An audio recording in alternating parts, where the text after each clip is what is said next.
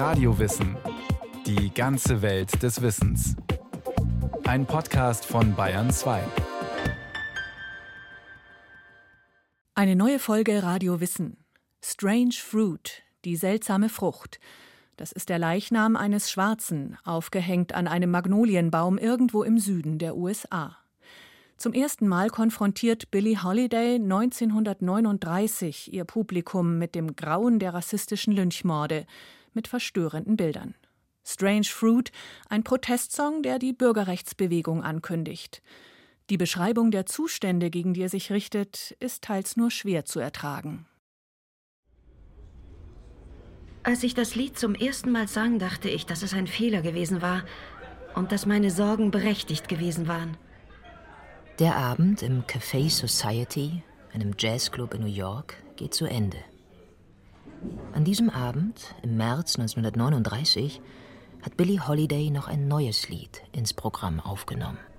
Ich hatte Angst, dass die Leute es nicht mögen würden.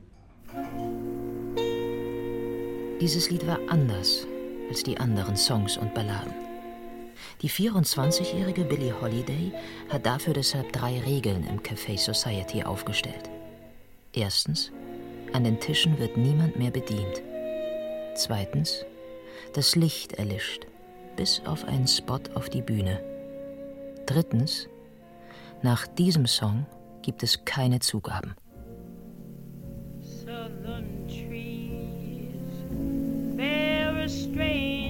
Die Südstaatenbäume tragen merkwürdige Früchte. Blut auf den Blättern und Blut an der Wurzel.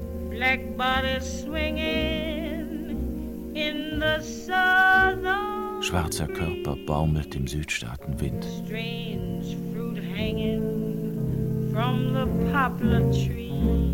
Merkwürdige Früchte hängen von den Pappeln. Als ich fertig gesungen hatte, gab es keinerlei Beifall. Dann fing ein Einzelner nervös an zu klatschen. Und dann klatschte das ganze Publikum. So erinnert sich Billie Holiday Jahre später in ihrer Autobiografie Lady Sings the Blues. Strange Fruit, die seltsame Frucht. Symbol für den geschundenen, nackten Körper eines Schwarzen, der am Baum hängt. Gefoltert und ermordet. Auf grausamste Weise gequält, verstümmelt, gehäutet, kastriert, bei lebendigem Leib verbrannt. Gemordet wurde hinterrücks, im Schutz der Dunkelheit, aber auch vor den Augen tausender weißer Durchschnittsbürger. Lynchen als Massenspektakel. Meist ohne rechtliche Konsequenzen für die Täter und oft vor den Augen von Polizei und Justiz.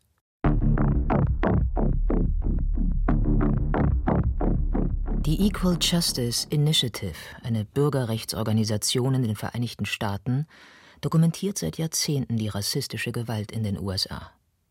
Die unabhängige Bürgerrechtsorganisation zählt 4084 sogenannte Lynchings zwischen 1877 und 1950, der Hochphase der Lynchmorde, begangen vor allem in den Südstaaten der USA. Die Opfer? In der überwiegenden Mehrheit Schwarze, aber auch Latinos, Asiaten und in einigen Fällen auch Weiße. Anfang 1893 wurde Henry James, ein 17-jähriger Schwarzer, beschuldigt, ein dreijähriges weißes Mädchen getötet zu haben. Fast eine Woche nach dem Tod des Kindes fand man ihn. Er wurde auf einen Wagen gesetzt und durch die Stadt gefahren, bis man ihn auf einem öffentlichen Platz auf eine Plattform zwang. Dort wurde er fast eine Stunde lang vor den Augen von 10.000 Menschen brutal gefoltert und bei lebendigem Leib verbrannt. Er hat bis zu seinem Tod seine Unschuld beteuert. Mit Strange Fruit konfrontiert zum ersten Mal eine schwarze Sängerin ihr mehrheitlich weißes Publikum mit dem Grauen der Lynchmorde. Strange Fruit wird zum ersten Protestsong der Bürgerrechtsbewegung. Am Anfang habe ich die Trompete, die wie so ein Weckruf, so eine Stimmung aufbaut. Also es kommt schon so ein bisschen leicht bedrohlich her. Michael Keul ist Jazzschlagzeuger und unterrichtet Jazzgeschichte an der Hochschule für Musik und Theater in München. Das ganze Lied ist natürlich so in Moll gehalten und das Klavier spielt eigentlich sehr düstere, dunkle Akkorde in, in, in der tiefen Lage. Und das Ganze hat ja auch, also es ist ja so ohne Rhythmus, es hat so ein bisschen was Rezitativartiges. Und entscheidend ist, finde der Gesang gibt die Linie vor und das Klavier folgt dem Gesang. Billie Holiday war ja keine Popsängerin, also sie war auch mit ihrer brüchigen Stimme und ihrer eigenen Art und Weise, Songs und Balladen vor allen Dingen zu interpretieren, war sie halt so, ich sag mal, so ein angesagter Paradiesvogel, der was ganz Besonderes dargestellt hat. Café Society ist 1939 einer der populärsten Jazzclubs in New Yorks Künstlerviertel Greenwich Village. Das Publikum schwarz und weiß gemischt. Eine Ausnahme, selbst im liberalen New York. Billie Holiday gehört zu den ersten, die im 1938 eröffneten Café Society regelmäßig auftreten. Zu dieser Zeit ist sie zwar keine Newcomerin mehr, aber erst das Café Society macht sie berühmt. Ja, die Leute sitzen da, wollen aber diese Jazz-Songs hören, die, die Balladen. Den ganzen Abend geht es über Liebe und Verlassenwerden. Und dann zum Schluss kommt einfach dieses Lied, das dann sagt, Leute, jetzt wenn ihr rausgeht, wir dürfen nicht vergessen, das ist die Realität immer noch in Amerika. 1940 wurde Jesse Thornton in Luverne, Alabama, gelyncht, weil er einen weißen Polizisten nicht mit Mister angesprochen hatte. 1926 lynchten weiße Männer in Cedar Bluff, Mississippi, Jeff Brown, weil er versehentlich mit einem weißen Mädchen auf der Straße zusammengestoßen war, als er versucht hatte, seinen Zug noch zu bekommen. Am 19. Mai 1918 fiel Mary Turner, im achten Monat schwanger, einem weißen Lynchmob zum Opfer. Sie hatte öffentlich den Lynchmord an ihrem Mann einen Tag zuvor beklagt. Die Mörder verbrannten sie und erstachen ihr ungeborenes Baby. Über den Ursprung des Wortes Lynchen gibt es verschiedene Vermutungen. Die gängige verweist auf einen Revolutionsoffizier, der im amerikanischen Unabhängigkeitskrieg sogenannte Volksgerichte abgehalten hat, zur eigenmächtigen Bestrafung von britischen Soldaten. Lynchen war also ein Akt der Selbstjustiz, der in den Anfängen nicht unbedingt rassistisch motiviert war und auch nicht immer tödlich endete. Bei der Besiedlung des Westens war Lynching an der Tagesordnung, weil es wirklich noch kein Rechtssystem gab, die Historikerin Dr. Christine Knauer erforscht die Geschichte der Lynchjustiz in den Vereinigten Staaten. Das war dann halt Vigilante-Committees, die sich zusammengefunden haben und dann Recht gesprochen haben. Und es ging dann auch alles sehr fix. Da gab es nicht unbedingt dann Zeugen. Da hat man seine eigenen Regeln gemacht und hat sich selbst ernannt, aber oftmals nicht besonders selbstlos, dann aufgeschwungen, Recht zu sprechen. Oftmals war es auch Eigeninteressen. Wer konnte Macht ausüben, ist immer die Frage. Denn Washington war weit weg im Westen, und wo kein Sheriff die Polizeigewalt hatte und kein Richter Recht sprechen konnte, galt eben das Faustrecht der Prärie. Teeren und Federn oder Auspeitschen waren dabei die gängigen Bestrafungen dieser selbsternannten Bürgerwehren. Das Ende des amerikanischen Bürgerkrieges 1865 und die Niederlage der Südstaaten brachten offiziell auch das Ende der Sklaverei. Und der 13. Verfassungszusatz gab den befreiten Sklaven auch die Bürgerrechte. Aber von einer echten Gleichberechtigung konnte keine Rede sein. Weil die Denke der Menschen war gleich geblieben. Man muss sich vorstellen, der Süden hat den Krieg verloren, das Land ist am Boden und man hat die Kontrolle über sein eigenes Landstück verloren. Die ehemaligen Sklavenhalter, weiße Farmer und Plantagenbesitzer hatten keine Gewalt mehr über ihre billigen Arbeitskräfte und sie fürchteten die Rache der befreiten Sklaven. Die Machtverhältnisse oder Überlegenheitsgefühle von Weißen waren auch nicht schlagartig weg, nur weil die Sklaverei abgeschafft worden war. Sklaverei basierte ja auf diesem Konzept von ich bin dir überlegen, weil ich weiß bin und du bist mir unterlegen. Diese Überlegenheit, die White Supremacy, sollte vor allem im Süden der USA unter allen Umständen aufrechterhalten werden. Deshalb taten weiße Politiker, Unternehmer, Juristen nach dem Krieg alles, um den Schwarzen das Leben so schwer wie möglich zu machen. Die sogenannten Jim Crow-Gesetze diskriminierten sie bei der Ausübung ihrer Bürgerrechte und im Alltag. Separate but equal, getrennt aber gleich. Das zynische Motto der Apartheid. Es gab getrennte Toiletten, es gab getrennte Eingänge, wo nur Schwarze rein durften. Schwarze durften nur die Lastenaufzüge verwenden. Oder dass es auch einfach ganz normal war, wenn Schwarze geschlagen wurden, weil es die Weißen halt an irgendwas gestört hatten. Von dieser selbstverständlichen Alltagsgewalt zum Mord, von der Selbstjustiz zum rassistischen Terror, war es in der zweiten Hälfte des 19. Jahrhunderts kein weiter Weg. Vor allem der Ku Klux Klan sorgte für Angst und Gewalt. Nach dem Bürgerkrieg noch als geselliger Trinkverein von schottischstämmigen Veteranen gegründet, entwickelte sich der Geheimbund schnell zur brutalen Terrororganisation mit einer halben Million Mitgliedern. Sein Ziel? Die Wiederherstellung der Vorkriegsordnung und der Sklaverei. Tausende Morde werden dem Clan in den ersten Jahren seines Bestehens angelastet. An befreiten Sklaven, aber auch an früheren Kollaborateuren mit den Nordstaaten, Kriegsgewinnern und Bürgerrechtlern. Zwar wird der Clan 1871 verboten. Die Saat des weißen Rassenhasses aber hat längst Früchte getragen. Ende des 19. Jahrhunderts kommt es zu einem sprunghaften Anstieg der Lynchings, wie die Lynchmorde in den USA genannt werden. Es sind halt auch wirklich Neid und Konkurrenz und eben auch die Warnung an Afroamerikaner, tretet nicht über die Linie. Also es gab auch wirklich Politiker, die sich hingestellt und gesagt haben, wir werden es nie zulassen, dass ihr uns regiert und dass ihr jemals unsere Frauen heiratet. Die Angst der weißen Männer vor der sexuellen Kraft der Schwarzen war eines der wichtigsten Motive für Lynchjustiz. Der schwarze Mann als triebgesteuertes Wesen, das seine sexuellen Begierden mit Vorliebe an unschuldigen weißen Frauen befriedigt. Ein so niederträchtiger wie mächtiger Mythos bis heute.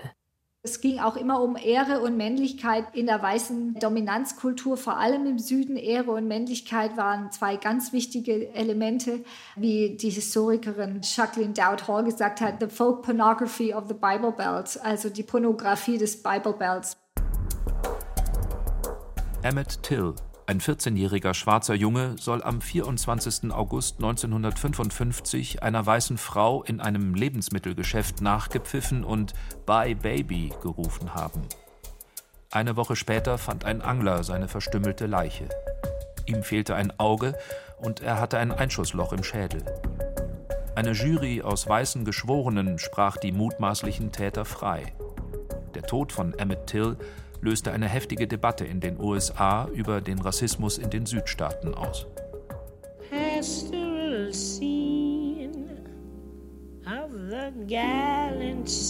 Idyllische Szene im prächtigen Süden.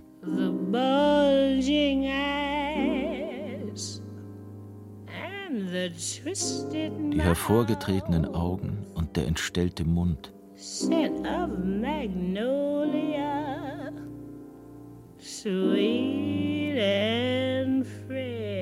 Magnolienduft, süß und frisch. Und plötzlich der Geruch nach verbranntem Fleisch. Dieses Lied schaffte es, die Leute, die in Ordnung sind, von den Cretins und Idioten zu trennen, schreibt Billie Holiday in ihrer Autobiografie. Strange Fruit der Song, der so drastisch die Lynchmorde an den Schwarzen ins Bewusstsein der weißen Gesellschaft ruft, entstammt der Feder eines Weißen. Abel Mirrorpole, Englischlehrer an einer Schule in New York, Jude und aktiv in der damals noch jungen kommunistischen Partei. Am 7. August 1930 stürmte ein weißer Mob mit Tränengas und Brechstangen das Grand County in Marion, Indiana – und zerrte drei junge schwarze Männer aus ihren Zellen, die des Mordes und der Körperverletzung angeklagt waren. Zwei von ihnen, Thomas Shipp und Abram Smith, beide 19 Jahre alt, wurden schwer misshandelt und aufgehängt. Eine Fotografie zeigt eine Menge Schaulustiger posierend neben den hängenden Leichnam. 1937 erschüttert Abel Meropole der Anblick des Fotos so sehr, dass er das Grauen in einem Gedicht verarbeitet. Bitter Fruit. Später macht er daraus den Song Strange Fruit. Man lebt in New York, in einer Stadt, die ja ein Schmelztiegel von Kulturen ist, wo alle friedlich, mehr oder weniger friedlich nebeneinander existieren. Und dann sieht er dieses Bild und sagt, was ist da los? Dass Menschen einfach am Baum aufgehängt werden, 1930. Und nicht nach einem regulären Gerichtsverfahren Todesstrafe, sondern dass einfach der Mob auf der Straße sagt, die müssen weg und die schaffen wir jetzt weg. Der Besitzer des erst 1938 eröffneten Café Society, Barney Josephson, macht Billie Holiday mit Mirrorpole bekannt und mit Strange Fruit. 1915 in Baltimore als Tochter einer Prostituierten und eines Jazzgitarristen geboren, hat sie selbst so ziemlich alles an Gewalt und Erniedrigung erlebt, was ein schwarzes Mädchen erleiden konnte. Vergewaltigung, Prostitution, Misshandlung. Strange Fruit ist auch das Lied ihres Lebens.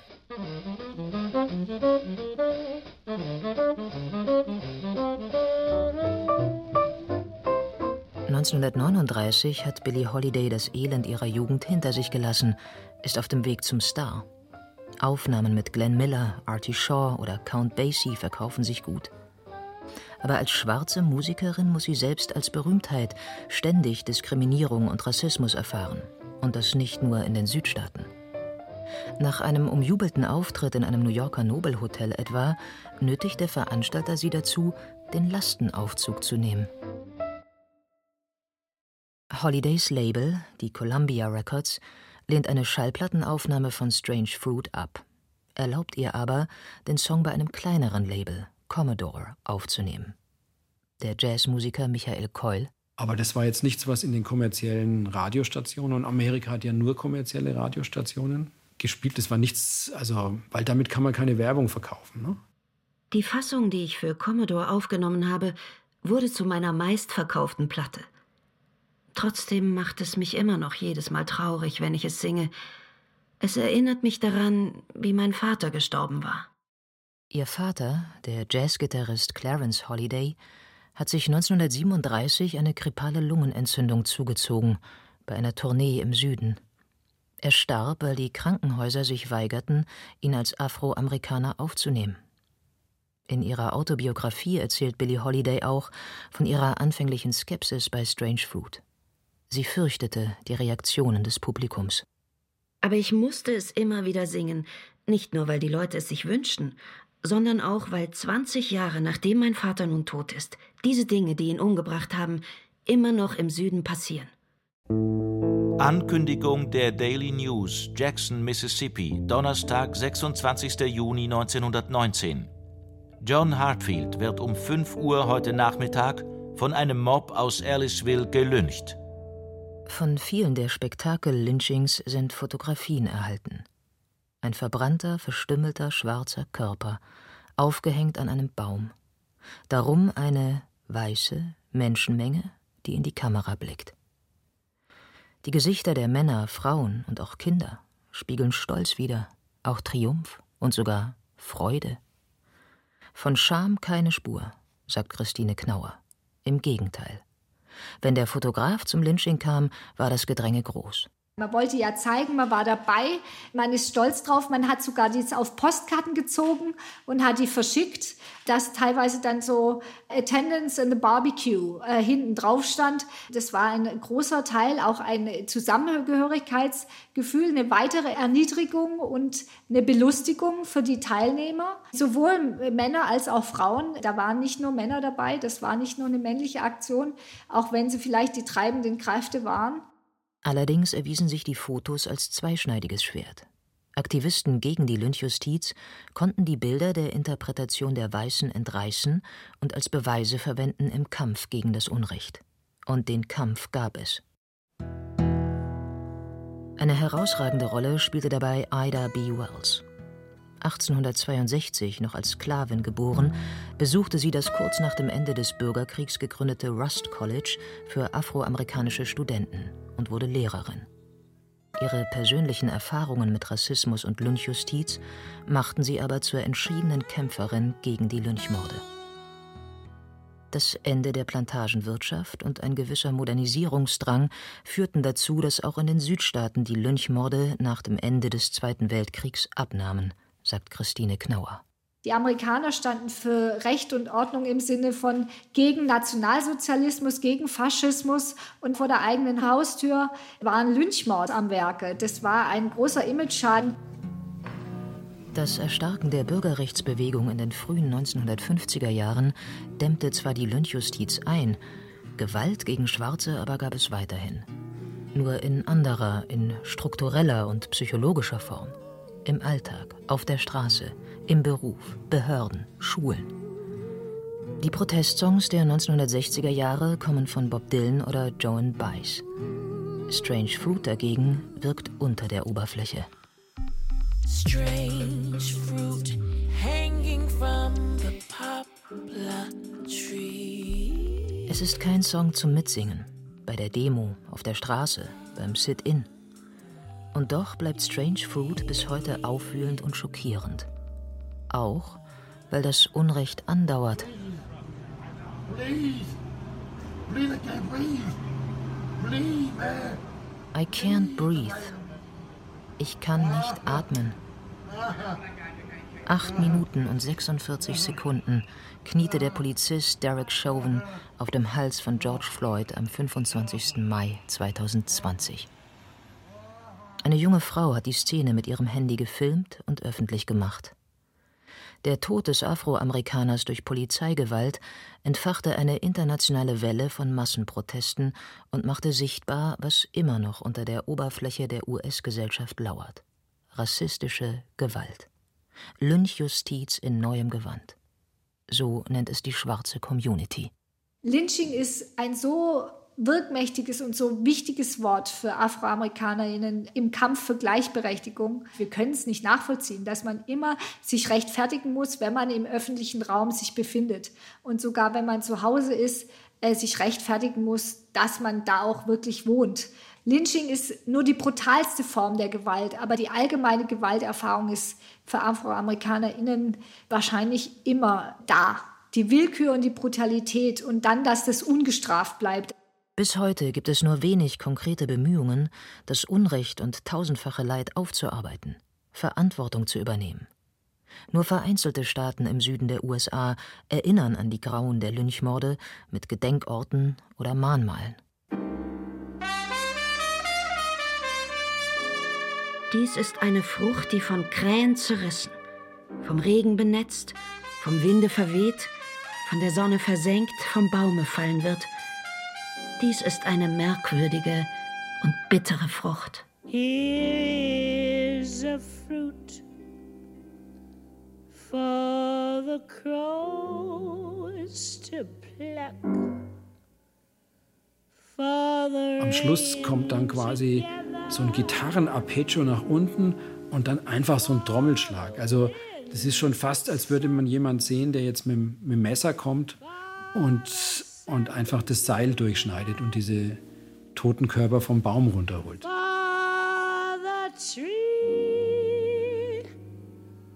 To drop.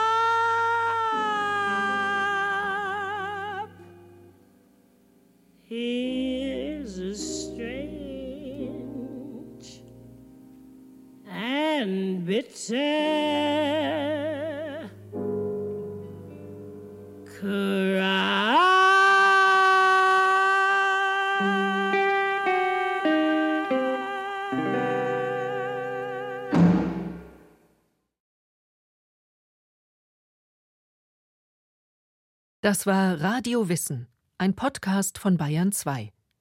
Autor dieser Folge Michael Zametzer. Regie führte Christiane Klenz. Es sprachen Katja Bürkle, Thomas Leubel, Annette Wunsch, Johannes Hitzelberger und Gudrun Skupin. Technik Robin Ault. Redaktion Nicole Ruchlack. Wenn Sie keine Folge mehr verpassen wollen, abonnieren Sie Radio Wissen unter bayern2.de slash podcast und überall, wo es Podcasts gibt.